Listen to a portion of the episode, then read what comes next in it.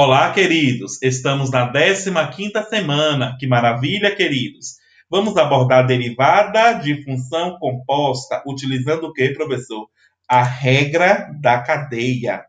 E, inicialmente, trarei a proposição que define essa regra da cadeia. Se y é igual a g de u e u é igual a f de x e as derivadas dy em função de u e du em função de x existem, então a função composta y igual a g de f de x tem derivada que é dada por y' de x sendo igual a g' de u vezes f' de x.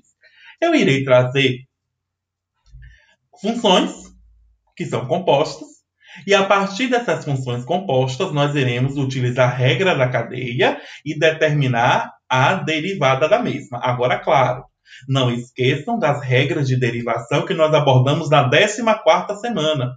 Então, nós iremos aplicar sempre aquelas regrinhas. Então, é, peço a vocês né, que deem uma olhada novamente nas regras de forma detalhada mesmo, certo? E cumpram com a rotina de estudos, verifiquem direitinho a nossa trilha do conhecimento e qualquer dúvida estarei à disposição. Um forte abraço.